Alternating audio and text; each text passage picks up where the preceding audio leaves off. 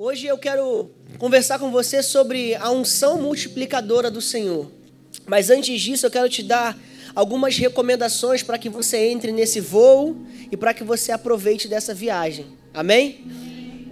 O livro de Cânticos, no capítulo de número 5, verso de número 4, a palavra fala: O meu amado meteu a mão pela fresta e o meu coração estremeceu.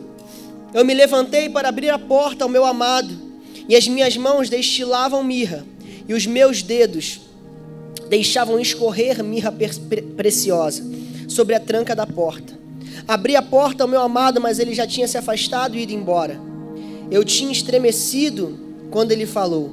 No versículo 16, o texto fala: Ele é totalmente desejável. Quando eu estava lendo esse texto, o Senhor ministrou algo muito peculiar ao meu coração a respeito da presença do Senhor no nosso meio que é o discernimento que nós precisamos ter para avançar da contemplação para a ação diante da presença. O Senhor me mostrou aqui a expressão de alguém que consegue perceber a chegada da presença e consegue contemplar a chegada da presença, mas não consegue romper para algo após a contemplação. Sabe, todas as vezes que o Senhor ele se mostra, ele se apresenta diante de nós,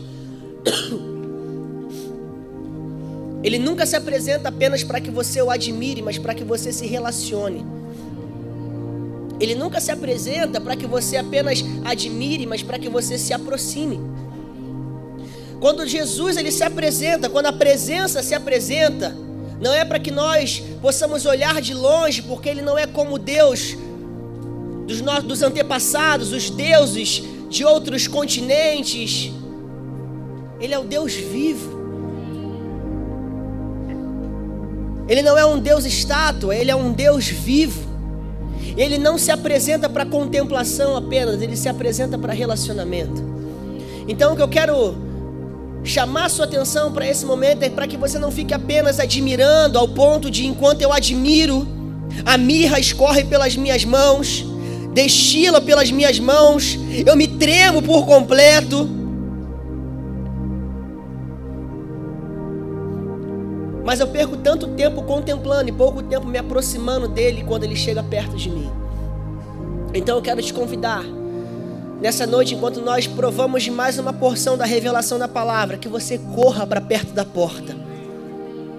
Que você corra em direção à porta, que você corra em direção a essa presença, que você se aproxime, que você seja alguém completamente apaixonado por esse que a Bíblia fala como desejável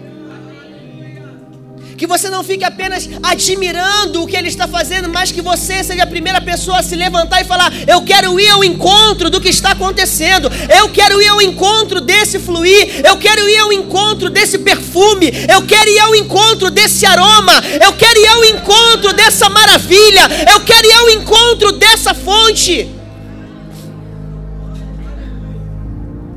Corra para se relacionar e não fique parado apenas contemplando. Amém? Você está pronto? Aleluia. Louvado seja o nome do Senhor. Eu falei para você que hoje seria um dia diferente, e eu sempre falo isso.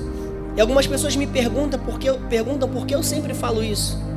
Mas eu falo isso na igreja, eu falo isso no trabalho, quem trabalha comigo sabe disso. Eu falo isso em casa, eu falo isso em todo lugar.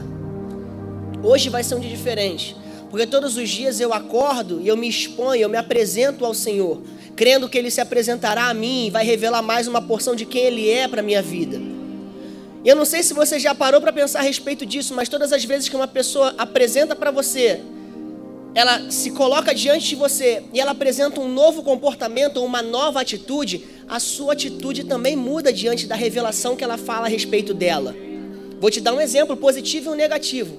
Você tem o hábito de confidenciar algo a alguém. Danila é uma pessoa que eu sempre conto as minhas lutas, as minhas aflições, estou dando um exemplo.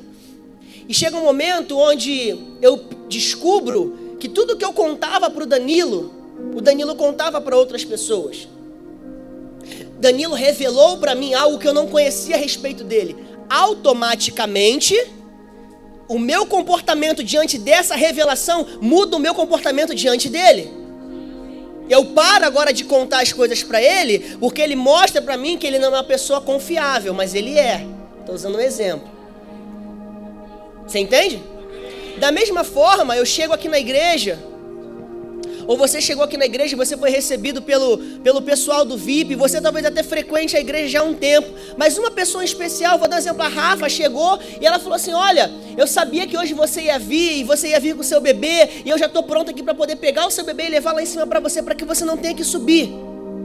Você sabe quem é a Rafa. A Rafa está aqui todos os domingos e quintas-feiras com você. Mas nesse momento a Rafa, ela revelou para você um comportamento, uma atitude, algo que ela tem que você ainda não tinha percebido. E você falou: opa, a Rafaela percebeu que eu sempre venho com o neném no colo. Ela se prontificou a estar próxima à escada para pegar para que eu não tenha que subir. Por que, que ela pensou nisso?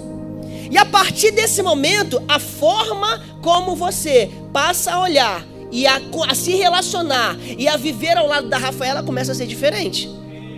Da mesma forma, é por isso que eu falo todos os dias que hoje vai ser um dia diferente, porque Deus ele vai se revelar de uma forma diferente. E quando ele se revela de uma forma diferente, eu já me comporto de uma forma diferente, porque diante de uma nova revelação deve haver um novo comportamento. Então, por essa razão, hoje vai ser um dia diferente de todos os outros, porque Deus está interessado em revelar algo novo. E talvez essa revelação ela esteja dentro de textos comuns à igreja, esteja diante de assuntos comuns à igreja, mas ainda assim Deus começa a liberar algo fresco, algo novo, porque isso é o impacto da revelação diante da religião. Esse é o impacto do relacionamento diante da religião. É esse o lugar onde existe essa colisão entre os dois. Jesus, em João 12, fala que ele estava entrando em uma cidade e enquanto ele entrava na cidade no jumentinho, o, o, Evangelho de João descreve que os fariseus se incomodaram e falaram: Olha, vocês estão vendo, ele está entrando, está atrapalhando, a gente não pode fazer nada porque o mundo inteiro está querendo ver ele entrar pelas portas da cidade. Para para pensar que louco que quando Jesus ele entra no jumentinho, ele estava entrando debaixo de uma promessa que havia sido escrita a respeito dele há anos atrás. E que esses mesmos homens que reclamavam estavam dentro do templo constantemente lendo a respeito dessas promessas. Enquanto homens liam todos os dias a mesma promessa e ficavam só na religião, na religião e na letra, na religião e na letra, na religião e na letra, o rei estava passando pela cidade. Aquilo que eles estavam acostumados a ler, estavam esperando por algo que eles estavam tão acostumados a ler, estava prestes a acontecer. Eles estavam dentro de uma caixa, esperando o dia que chegaria. Então, abre o seu coração, porque hoje uma nova porção da palavra traz uma nova porção de revelação para você. Nós não vamos ficar esperando de um lugar fechado algo acontecer, nós já sabemos que a palavra viva está aqui nesse lugar, revelando algo novo ao nosso coração. Amém? Eclesiastes, capítulo de número 10, versículo de número 6, é o texto que nós iremos iniciar hoje a leitura.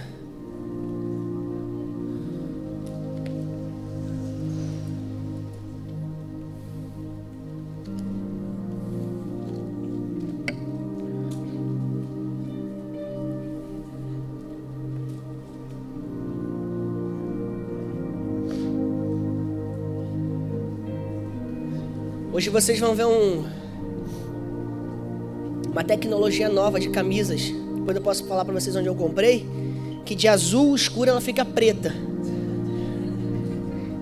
E uma tecnologia que ela ajusta o corpo e fica um pouco mais colada no corpo. Depois de algumas horas.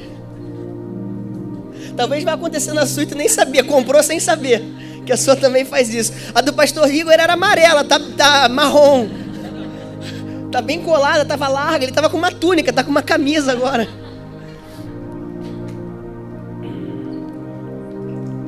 Aleluia. Eclesiastes capítulo 10, versículo de número 5. A palavra diz: Assim como você não conhece o caminho do vento, nem sabe como se formam os ossos no ventre da mulher grávida, assim também não entende as obras de Deus que faz todas as coisas. Versículo 6. Semeia sua semente de manhã e à tarde, não fique de braços cruzados. Repete comigo: não fique de braços cruzados. Esse é o melhor favor que você pode fazer para o pregador enquanto ele prega a palavra para você. Naturalmente falando e sobrenaturalmente falando. Não fique de braços cruzados. Vou dizer de novo: não fique de braços cruzados. É tempo de ação. Amém, igreja? É tempo de ação. Amém? Semeie a sua semente. Aqui, Perdão, Eclesiastes, capítulo de número 11, versículo de número 5. Desculpa. Eclesiastes. A irmã ali está assim, aleluia, pastor. Pensei que a minha Bíblia estava adulterada. Eclesiastes 11, 5. Semeia sua semente de manhã e à tarde não fique de braços cruzados, porque você não sabe qual irá prosperar. Se esta, se aquela ou se ambas igualmente boas. Não fique de braços cruzados. Essa palavra vai te levar para ação hoje, amém? Não fique de braços cruzados. O que o autor de Eclesiastes está dizendo para mim para você nesse texto é o seguinte: é um apelo para que nós estejamos em constante atividade. Ele está dizendo: semear não é o fim da obra. Não fique de braços cruzados depois de semear. E quando nós transportamos isso para o contexto no qual nós estamos inseridos como igreja, fazendo a obra do reino de Deus, é algo muito comum acontecer e é uma das principais razões do porquê pessoas não conseguem fluir e romper em novos níveis na revelação do Senhor, em crescimento espiritual, porque após semear, cruzam os braços esperando que algo aconteça. Mas o convite que o Senhor faz para mim e para você nessa noite, nesse lugar, é que depois de semear, você continue em constante atividade, continue semeando mais e mais, mais e mais, mais e mais, mais e mais. E quebre seu desespero quando falamos em semear, de achar que o pastor está falando de dinheiro. Porque você vai entender que a semeadura na palavra de Deus diz respeito a muitas coisas e a principal delas, a sua vida. Então a maior pobreza que um homem pode ter diante da palavra é quando lê semente pensar em dinheiro. Em primeiro lugar. Porque a primeira coisa que Deus está olhando é a sua vida e o que você faz com ela diante dessa revelação. A sua vida sendo uma semente, ela tem sido constantemente semeada ou tem ficado nos potes? Continue semeando. Continue em constante atividade. A semeadura, ela não é o final da sua atividade no reino de Deus. Ela é o início de uma corrida que você deve permanecer correndo, permanecer correndo, permanecer correndo, não até o momento onde você vai achar que está bom, mas no momento em que ele vai dizer para mim e para você: servo bom e fiel. Enquanto essa voz não vem, o meu papel não é cruzar os braços, mas abri-lo para o trabalho. Somente essa voz faz com que algo venha ao meu coração dizendo: é tempo de parar. Você chegou onde você precisava. Enquanto essa voz não veio, o meu papel é semear e semear, semear e semear, semear e semear. Em outras palavras, me entregar e me entregar, me entregar e me entregar, me entregar e me entregar. Eu sei que isso é óbvio, mas que fique claro mais uma vez: a salvação do crente, quando o crente ele é salvo, essa é a porta de entrada para a continuidade das obras que nós fomos chamados a fazer. E ela não é o momento onde Deus te convida a cruzar os braços apenas para desfrutar de algo. Você está aqui? Como ministro do Evangelho, nós precisamos entender, e quando eu falo a respeito de ministro, não é quem ministra a palavra numa plataforma, mas quem carrega a palavra para ministrá-la ao mundo nos ambientes em que estão inseridos. Como ministros do Evangelho, nós precisamos entender que a vida do crente é uma vida de constante atividade, onde férias não existe.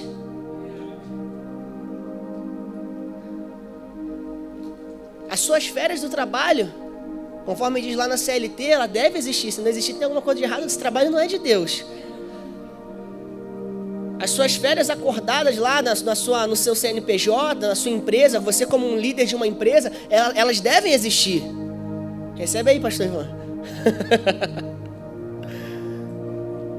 Mas é o que eu estou falando é de um trabalho que Deus não chamou a gente para dar pausas, para parar. Porque Ele deposita em você algo que constantemente corre, algo que constantemente corre te leva a estar constantemente correndo. Ele deposita sobre você um óleo, uma unção que constantemente está fluindo, e aquilo que está constantemente fluindo, constantemente está te propelindo a fluir. Qual homem que para diante de um rio que está correndo e consegue ficar parado? Então a sua vida como ungido do Senhor é uma vida de alguém que deve andar em constante atividade. Após semear, não cruze os braços. Quem é ungido após semear, não cruze os braços. Tem algum ungido desse lado aqui? Levanta a sua mão. Enquanto você semeia, não cruze os braços. Tem ungido desse lado? Levanta sua mão. Enquanto você semeia, não cruze os braços. E desse lado aqui tem? Levanta sua mão. Enquanto você semeia, não cruze os braços.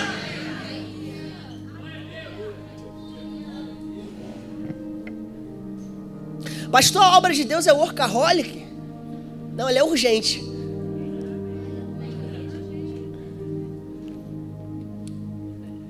Se você está pensando assim, poxa, eu tenho chamado, eu tenho, eu tenho ministério, mas está vendo que nesse lugar não vai dar não. Não. A gente vai entender algumas coisas aqui. Você já entendeu que eu não estou falando sobre descanso natural, férias? Está comigo? Até porque o que eu estou falando aqui é que não parar é diferente de não descansar. Fica comigo, amém? Não, não, não se distraia. Eu sei que essa palavra ela vai trazer cura para alguns ministros que estão meio capengas, pensando em vou, vou pedir, vou pedir as contas. Senhor, me dá as contas, deixa só agora ficar esperando a tua volta.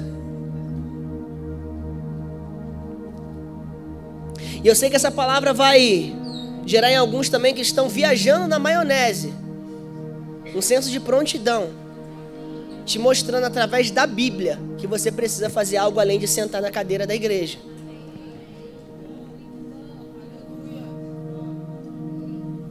Quando eu falo sobre não parar, o que eu estou querendo dizer para você é sobre você não parar estando em constante comunhão com o Espírito Santo. Esse é o não parar que o Senhor te convida a abraçar com todas as suas forças, estar em constante comunhão com o poder, estar em constante comunhão com esse amor, estar em constante comunhão com essa verdade, estar em constante comunhão com o Espírito Santo. Quando eu falo sobre não parar, eu não estou falando sobre o que você está fazendo ou deixa de fazer, mas sobre onde você está habitando ou deixando de habitar. Aqueles que não param é aqueles que habitam no lugar certo. Só é possível estar em constante atividade na obra de Deus se você entender através de uma revelação espiritual que isso não é uma questão de afazeres, de tarefas, mas de habitação. Quem entende sobre habitação, entende sobre estar em constante atividade no reino de Deus. Quem entende sobre o lugar onde deve permanecer, entende sobre o que é estar constantemente ativo na obra do Senhor.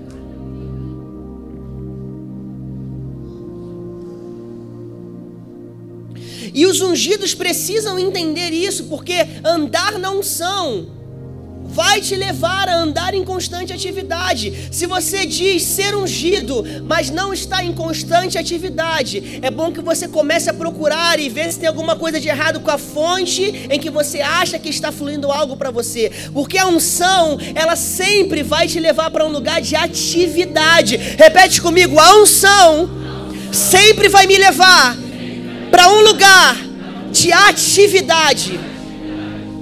Se tem gente em pé, eu quero pedir para você que você venha para cá, fique à vontade, senta aqui na frente, se acomode de alguma forma. Quanto mais você estiver acomodado e sentado, mais esse vento natural e o espiritual que nós declaramos vai correr aqui. Amém?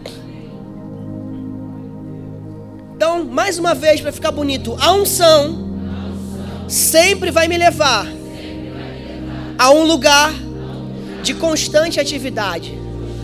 Não existe uma vida ungida parada. Por favor, leve isso para a sua vida. Não existe uma vida ungida parada. Não existe uma vida ungida pacata. Não existe uma vida ungida que não seja uma vida dinâmica na obra de Deus. Não existe. Não existe uma vida ungida que não seja útil. Se a unção não te leva à utilidade, você não está fluindo, você está só funcionando em alguma coisa. Então, se você olha e fala assim: Eu não estou servindo para nada, não peça cargo na igreja, peça o óleo da unção sobre a sua cabeça.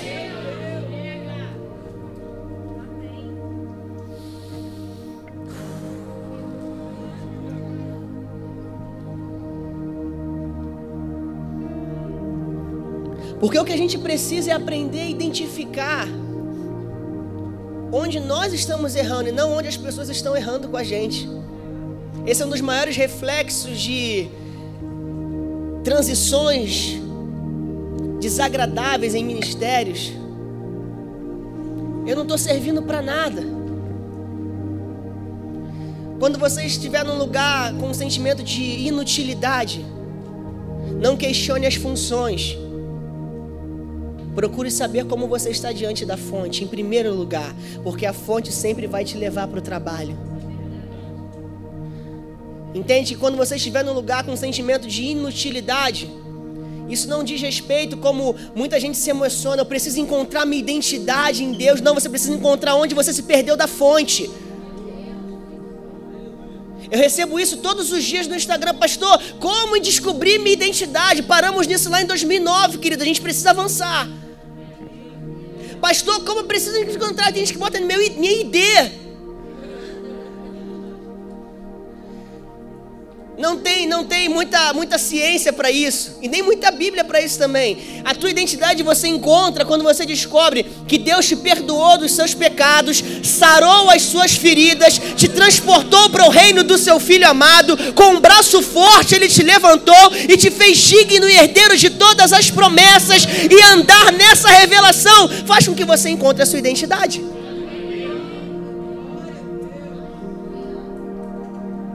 Pode ir para o curso de três meses sobre identidade em Deus, pode ir. Mas eu preciso te dizer uma coisa: se você quer semear nos ministérios, até no nosso, a gente oferecer esse curso para você, vai abençoar, vai em nome de Jesus.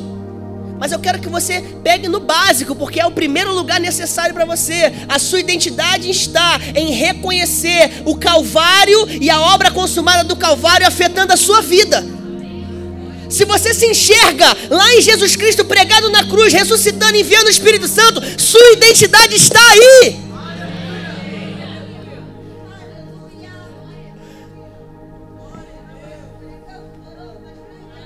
É mais simples do que parece, pastor, mas é muito simples. E eu sempre falo isso. Jesus veio exatamente para isso, Bira.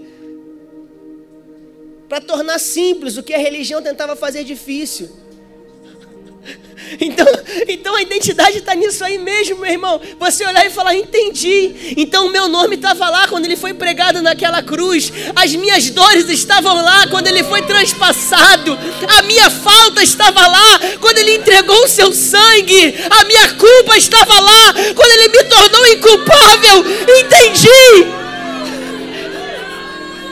Agora eu sei quem eu sou.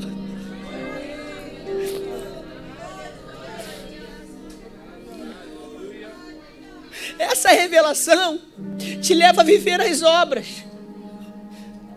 E aí, quando você se perde na obra, entende então que já não é uma questão de identidade, porque você já virou essa página. Então, voltando, quando você entra nesse lugar, tô, tô me sentindo inútil. Procure investigar o que acontece depois da identidade revelada. Poder entregue. Então você já sabe quem você é Parou de ser útil? Não procure, ah, me esqueci. Não, você sabe quem você é. Só cheque se o poder ainda está sobre você.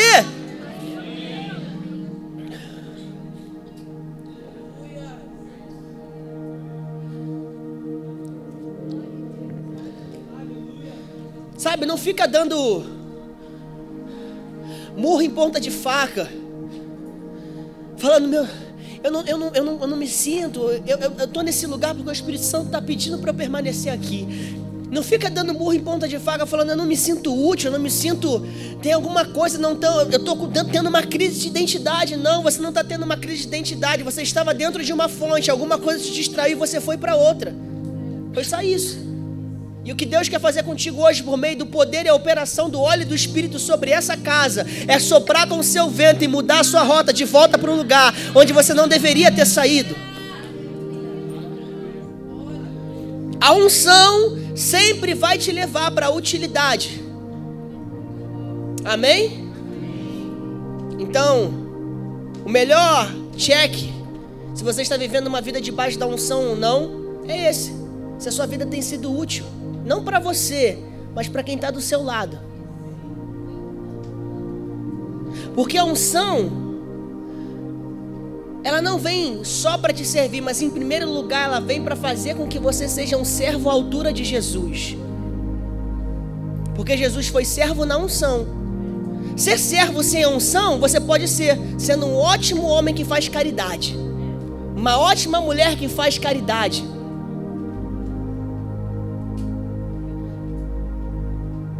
De religião serva sem unção tem várias, e algumas que fazem até mais caridade do que a igreja. Mas o que o mundo tem precisado para esse tempo, para essa geração, é de uma atividade que emana da unção que vem do santo. Somente a atividade que vem da unção ressuscita mortos, cura os enfermos, liberta os cativos e apregoa o evangelho das boas novas da salvação em Cristo Jesus.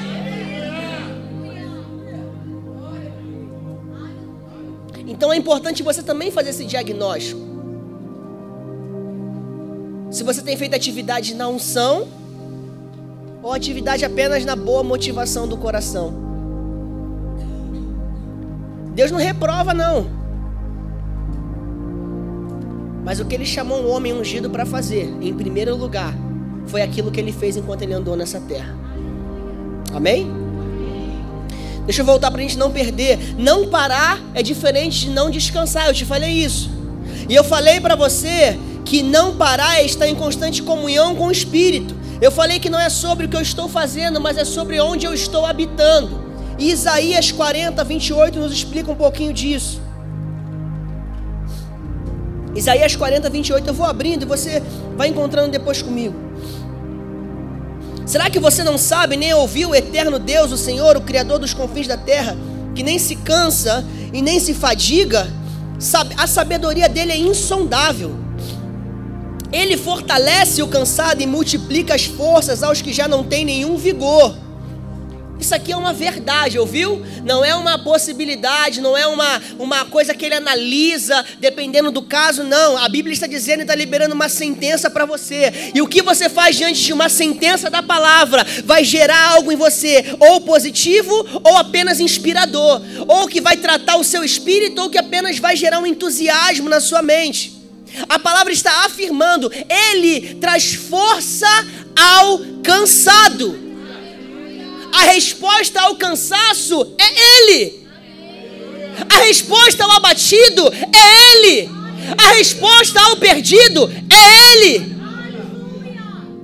E ele continua e ele diz: Os jovens se cansam, se fadigam, e os moços de exaustão caem. Agora, mas os que esperam no Senhor renovam as suas forças, sobem com as asas como águia, correm e não se cansam, caminham e não se fatigam. O que eu te falei, não parar é diferente de não descansar. Aqui nós estamos falando não sobre o que eu faço, mas onde eu habito. O que ele está falando é que existe um lugar que onde eu habito nele, quando eu espero nele, eu recebo do que eu preciso para então voar como águia, correr e não cansar, sem desanimar. Diz respeito à habitação. Se eu paro para esperar num lugar que eu confio, que é desse lugar que virá o que eu preciso, então eu continuo.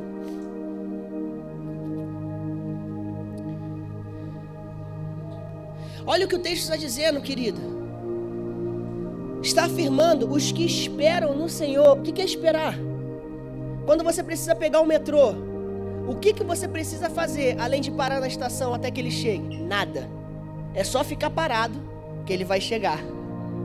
Quando você vai pegar um ônibus, o que, que você precisa fazer além de parar no ponto certo? Nada. É só parar no ponto certo que o ônibus certo chega.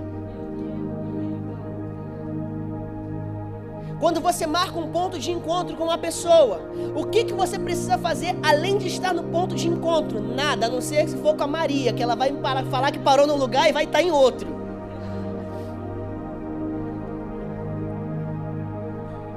Você está entendendo?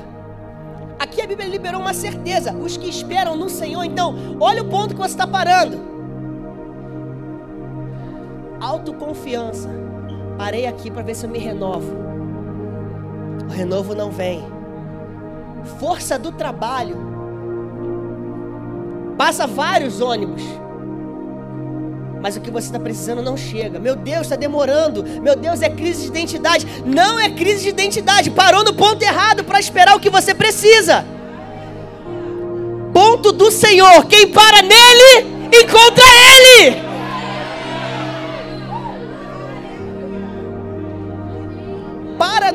Certo e tenha certeza que aquilo que você espera chega.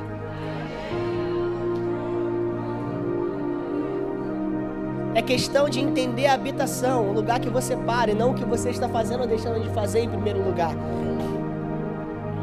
Aleluia. Por que, que eu estou falando isso para você, querido?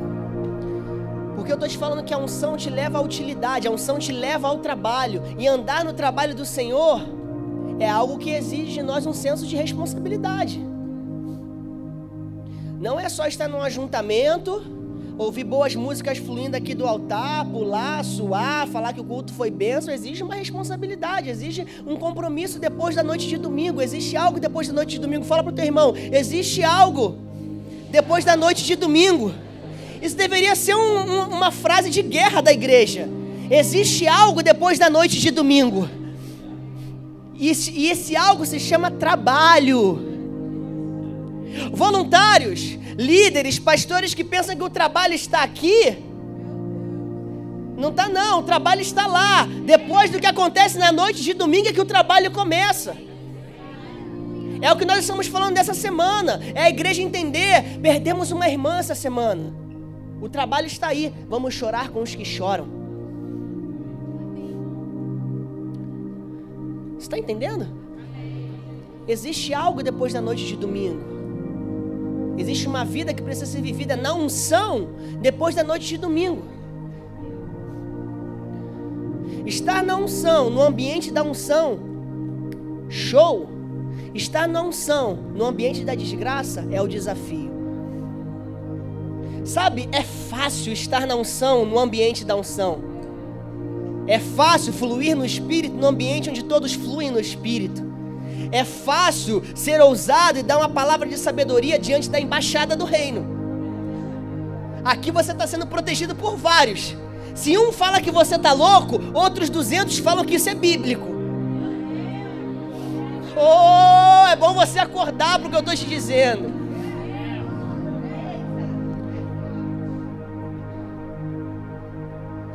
Na área da embaixada é fácil pular na unção, botar a mão com coragem. Senhor, eu declaro vida. Meu Deus, desculpa. Eu declaro vida, eu declaro poder, eu declaro renovo. Na embaixada é mole, porque pode ter um ou dois ou três visitantes, como às vezes tem, deve ter agora, olhando e falando assim: que loucura. Mas tá olhando e fala assim: é loucura, mas tem muita gente aqui vibrando, concordando, recebendo. Então, de repente, o louco sou eu. No ambiente da embaixada, tem mais a seu favor do que contra você. Mas existe algo depois da noite de domingo.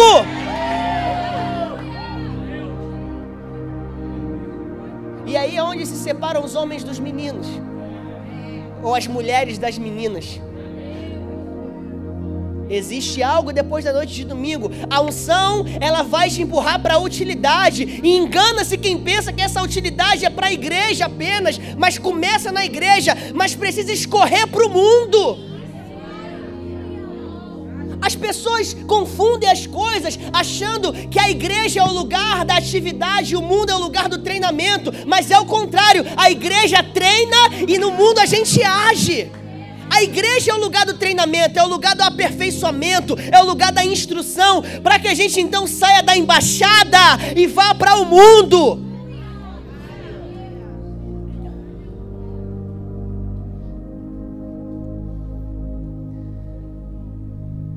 Eu estou falando para você entender sobre habitação, entender que o problema maior está em, em estar na unção ou não, na fonte certa ou não. Porque agora eu quero te levar para esse lugar. A unção vai te levar para um toque multiplicador. Mas um toque multiplicador, sabe de quê? De trabalho. Olha que coisa maravilhosa. Quem entende a ordem das coisas no reino de Deus celebra, porque o tempo de trabalhar é agora mesmo. Quem está esperando para trabalhar quando ouvir a, a trombeta, meu irmão, Está embolando as coisas, esquece. Se quer ficar naquele tempo para trabalhar, meu irmão, está pagando pouco e está trabalhando muito nesses dias. É passagem sem VR, menos do mínimo. Trabalhar é agora, igreja. Trabalhar é agora, gozo, descanso, é na glória. Trabalhar agora, por isso a unção te leva para uma atividade que precisa ser para hoje. Para hoje. Você imagina só, diante do Senhor. E eu não estou dizendo aqui, entenda bem, a unção não valida o seu acesso à herança. Mas ela diz a respeito do que você vai receber na herança. Existem coroas, existem recompensas. E essas recompensas vêm de um reflexo da sua vida na unção na terra. Está entendendo? As coroas que receberemos no, no céu, elas são um reflexo do que nós estamos fazendo com a unção na terra. Mas tem crente que está confundindo, está querendo a coroa na terra para ter unção no céu. Ele está querendo privilégio, recompensa, regozijo, gozo o tempo todo na terra. E sempre esperando o dia, vai chegar o dia onde eu vou fluir. Vai chegar o dia. E quando esse dia que você está pensando chegar, a única coisa que você vai fazer é abrir a sua boca e declarar a santidade do Senhor. E você não precisa de unção para falar. A gente declarou aqui quando nós orávamos pela nossa irmã ela está num lugar onde não tem escuridão, num lugar onde não existe dor, num lugar onde não existe tristeza, num lugar onde não existe lamento. A unção não é para lá. Eu vi algo esses dias que me marcou e fala muito sobre essa palavra. Que diz que por isso, por essa razão, é que quando o profeta sobe, a capa cai. Porque a vida vai para a glória, mas a unção fica na terra. Não vamos trocar as coisas. Nessa visão, nessa igreja, não. É por isso que nós somos um ministério pentecostal e declaramos isso com todo amor e toda a confiança na palavra que nós temos. Nós somos um ministério avivado. Porque o avivamento que nós estamos tanto falando que vai chegar, ele é agora, é para hoje, é para esse momento. O poder de Pentecostes que estamos tanto cantando é para esse momento, é para o dia depois da noite de domingo. Será que você pode dizer de novo para o seu irmão: existe algo depois da noite de domingo?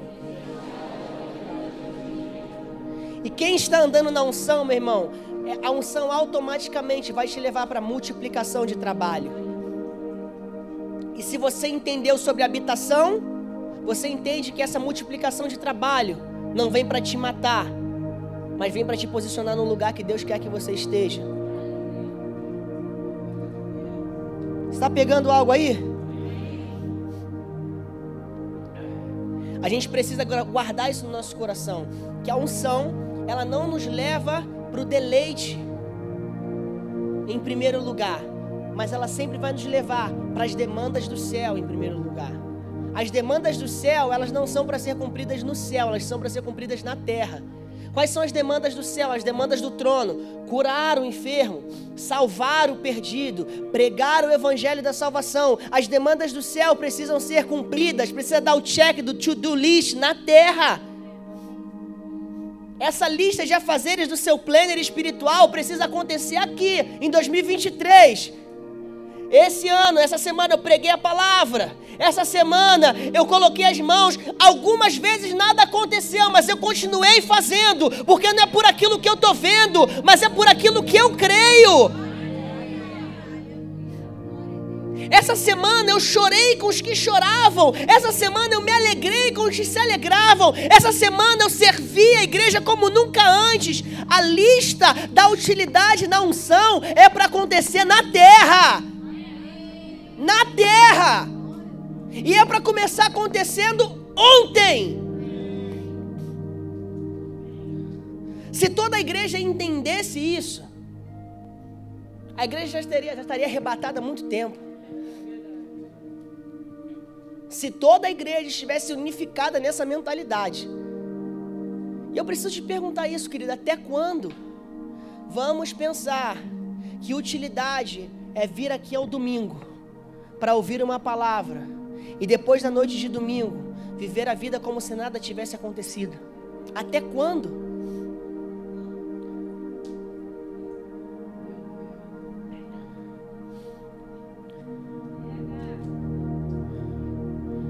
Entenda isso de uma vez por todas. Quanto mais da unção você toma, mais das demandas do céu você recebe também. Não teve um homem, e a gente precisa entender para que dessa unção. Unção é para demanda. Unção é para trabalho. Não teve um homem ungido na Bíblia que não foi levado para o trabalho. Não teve um homem ungido na Bíblia que primeiro foi levado para o deleite, para o desfrutar, sem antes ser levado ao trabalho. Quando Deus ungiu Isaías, ele não falou assim: Eu estou te dando essa unção para que você se regozije nela. Ele falou: Eu estou ungindo a tua boca para que você pregue juízo a esse povo. Quando Deus ungiu a boca de Jonas, ele não falou: Estou te dando essa unção para que você passe, não passe num cruzeiro indo para Nínive, all inclusive, para você aproveitar. Eu estou falando: Estou te dando essa unção para que você vá lá e pregue arrependimento a um povo obstinado de coração. Quando Deus ungiu Daniel, ele não falou assim: Ó, estou te dando essa unção para você ir para um palácio, comer da melhor comida, beber da melhor bebida. Não, ele falou: Eu estou te ungindo para você falar um rei corrupto que eu vou voltar, eu vou buscar a minha igreja, e por mais difícil que isso isso seja, é para isso que a unção está sobre você. Quando Deus deu uma unção a Moisés, ele falou: Eu estou te ungindo para você entrar no problema de uma nação e tirar ela do Egito e levar para a promessa. Não teve um homem ungido que não foi levado para um trabalho difícil na palavra. Então, se você está esperando unção e trabalho fácil, não é da unção que provém do santo que você está esperando. Jesus, quando declara a declaração da unção, ele fala: Ele me ungiu para pregar as boas novas do reino, pregar liberdade aos cativos. Deus está convidando ele para ir num resort ou ir num presídio.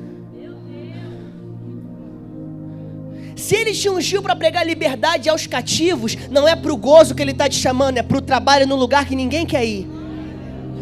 Porque ninguém prega liberdade para os cativos na praia, prega liberdade para os cativos na prisão. Se ele te ungiu para colocar as mãos sobre os enfermos para que eles sejam curados, é para o hospital que ele está te mandando e não para a colônia de férias. Se ele te ungiu para pregar o evangelho da salvação, é para o lugar onde existe engano que ele está te mandando e não para o lugar onde a verdade é absoluta no Senhor. Você está entendendo? Então desconfie da sua própria vida. Se você tem uma revelação de que você é ungido, mas essa unção não tem te levado para os lugares difíceis.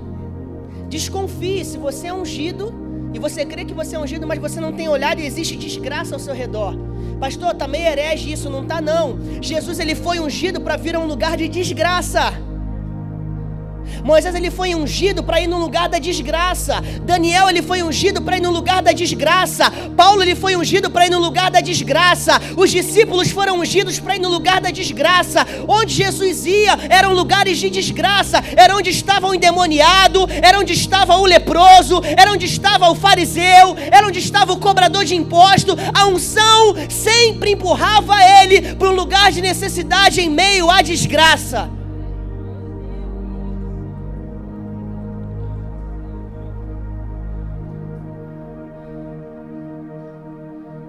E esse é um apelo que eu te faço nessa noite. Verifique se a unção que você crê que você está carregando está te levando para um lugar que ninguém deseja ir.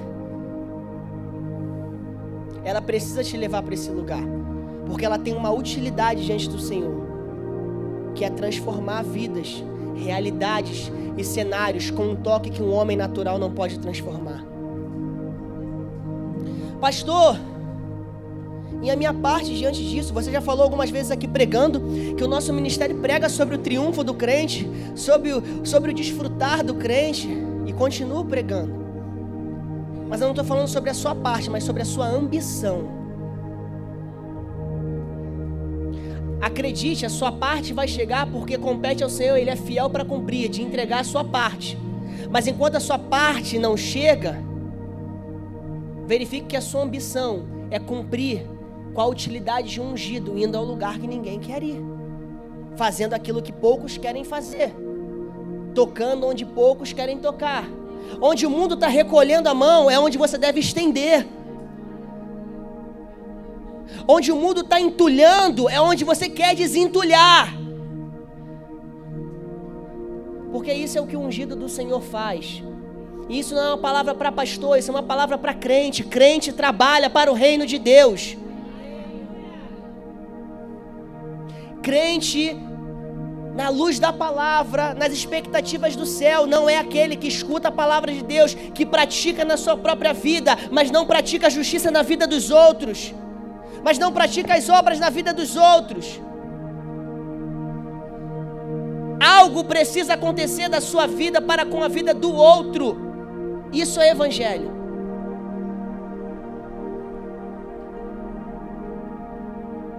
E alguém precisa falar isso para mim e para você.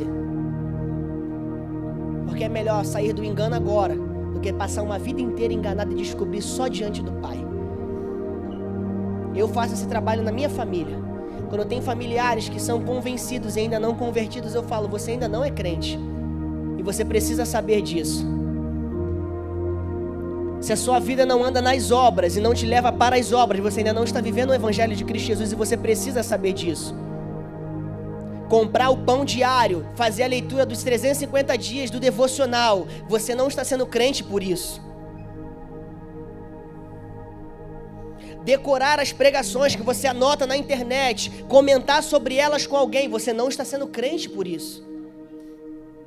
Você está sendo crente quando você pega as coisas mais loucas das escrituras sagradas e fala assim: Eu vou me propor a colocar isso em prática com a minha vida. Como assim? Um homem comum, assim como eu, toca alguém enfermo e a enfermidade sai do corpo dele. Se esse homem comum fez isso por esse poder que eu creio, eu também posso fazer. Senhor, eu me coloco disponível diante disso. E a pessoa que parar na minha frente agora, eu vou colocar minhas mãos sobre ela e eu vou ver esse poder se manifestando. Isso é o evangelho que nós estamos propondo nesse lugar. Como assim? Eu vejo alguém falando assim, que eles estavam se desfazendo dos seus bens, tudo que eles tinham eles partilhavam em comum. Mas eu estou com meu bolso trancado para não ser generoso na vida de um irmão. Você não está vivendo o evangelho da palavra. Entenda o que eu estou falando? Não estou nem falando sobre você dar para a instituição. Eu estou falando sobre você viver uma vida de generosidade no seu meio. Porque tem gente que acerta em tudo, inclusive nas obras de poder, mas falha nas obras de generosidade. E é muito fácil acontecer, as de poder são vistas, a de generosidade é privada, é no bolso.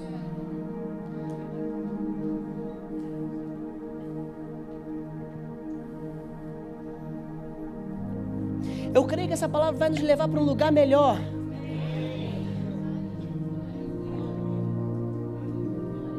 A gente está chegando ao final aqui.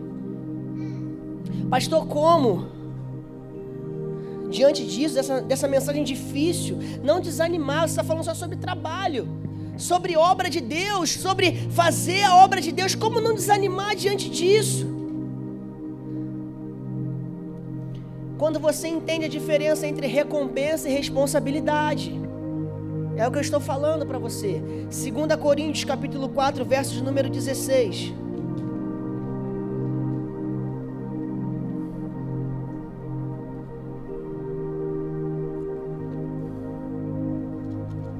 Quatro dezesseis.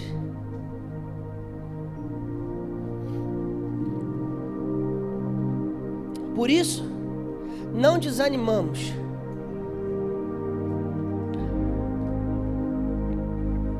Pelo contrário, mesmo que o nosso ser exterior se desgaste, o nosso ser interior se renova dia a dia, porque a nossa leve e momentânea tribulação produz para nós um eterno peso de glória, acima de toda comparação, na medida em que não olhamos para as coisas que se veem, mas para as que não se veem, porque as coisas que se veem são temporais, mas as que não se veem são eternas. Isso é uma promessa, querido. A responsabilidade diante da unção pode até te levar para um desgaste exterior, mas nunca interior. Isso é uma promessa. Quando eu entreguei a minha vida para Cristo, aos poucos eu fui amadurecendo e tenho amadurecido e buscado entender e a crescer que essa minha vida eu entreguei para Ele para me desgastar, senão a mensagem não é coerente. Se eu sou um imitador dele, assim como Ele se entregou, eu preciso me entregar, senão não há coerência entre o Evangelho e a minha vida.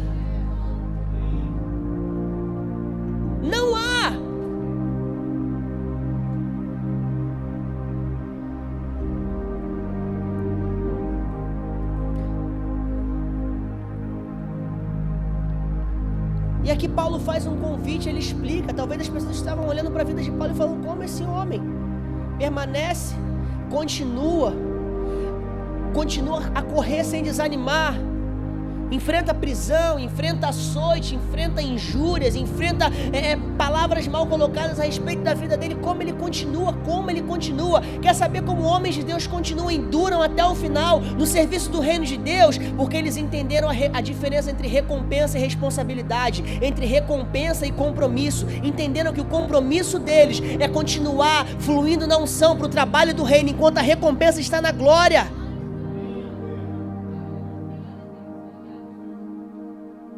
E esse nível de entrega não vai determinar o seu nível de acesso ao céu. Eu preciso deixar isso claro para você, porque o céu não se acessa pelo mérito do que você faz, mas pelo sangue que ele derramou.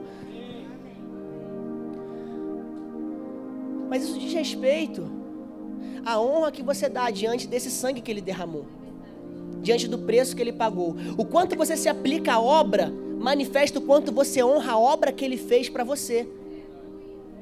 Sabe, a melhor forma de você honrar o preço alto que ele pagou é você se entregando nessa obra. É a forma sem que você precisa usar de palavras para dizer: Senhor, eu estou honrando com tudo que eu tenho o alto preço que o Senhor pagou. Se para ele custou sangue, por que para você não pode custar tempo? Se para ele custou sangue, por que para mim e para você não pode custar recurso? Se para mim, se para ele custou sangue, porque para mim e para você não pode custar dedicar tempo a pessoas que ninguém quer dedicar.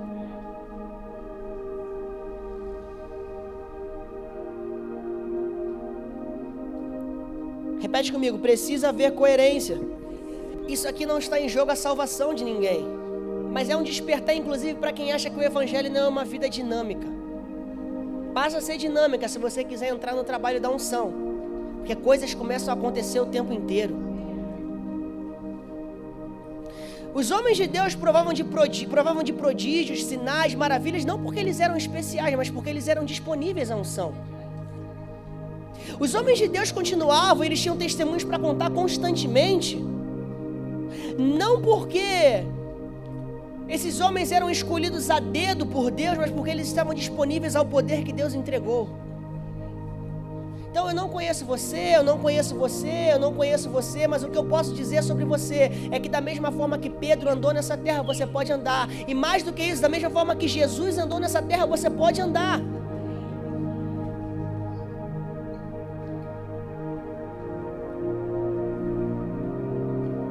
Aqueles que entregaram a sua vida a Cristo Jesus já estão com acesso ao Pai. Mas aqueles que entregaram a vida a Jesus e falaram: Jesus, o que mais eu tenho depois disso para fazer? Já estão com acesso à obra.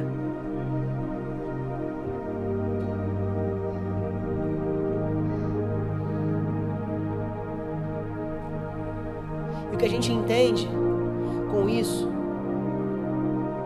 é que quem entra nesse nível de compreensão é isso que eu quero te levar hoje a esse nível profundo de compreensão da unção. E talvez você esteja olhando e falando assim: nossa, pastor, é meio assombroso esse nível. Gera um temor grande. É esse o lugar onde você começa a entender aonde a unção pode te levar. Quando você fala assim: nossa, é pesado demais. A unção ela só caiu porque primeiro o sangue foi derramado. O Espírito ele só foi derramado porque primeiro o sangue foi derramado. Deus não bagunçou a ordem das coisas. Hoje o Espírito só pode habitar dentro de você porque primeiro o sangue dele lavou você. Então olha, a partir dessa ótica, como a unção é uma coisa densa, preciosa. E uma coisa tão preciosa assim não poderia nos levar a uma vida medíocre. Pensa comigo. Esse Espírito Santo que nós cantamos vem sobre nós. Esse Espírito vem sobre nós porque o sangue lavou toda a terra. Esse Espírito vem sobre nós porque o sangue cancelou toda a escrita de dívida. Esse Espírito vem sobre nós porque esse sangue também nos tirou do cativeiro. Então não tem como desassociar unção de sacrifício. O que eu quero comunicar com você dessa mensagem é que existe uma vida de trabalho dinâmico, ativo e com uma grande recompensa depois da obra da salvação. E ela só pode ocorrer por meio da unção do Senhor que vem através do Espírito Santo. E talvez seja distante da sua realidade. Olhar para esse cenário e falar, pastor, isso não se encaixa na minha vida, isso é coisa de gente muito crente.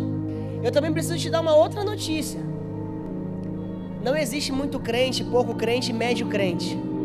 Pastor, isso é coisa de quem é, crentão. Esse negócio de orar pelas pessoas na rua. Pastor, isso é coisa de quem é, é loucão mesmo, assim, no nível. Querido, eu vou dizer para você, isso é coisa de quem entendeu a mensagem. Se o Evangelho não está te levando a esse nível de ação, talvez você esteja enxergando ele apenas como uma história inspiradora. Mas ela não é uma história, ele não é uma história inspiradora, ele é a própria vida do Cristo que está vivo, que continua falando ao nosso, aos nossos corações, que continua nos convidando, participemos da obra do Senhor.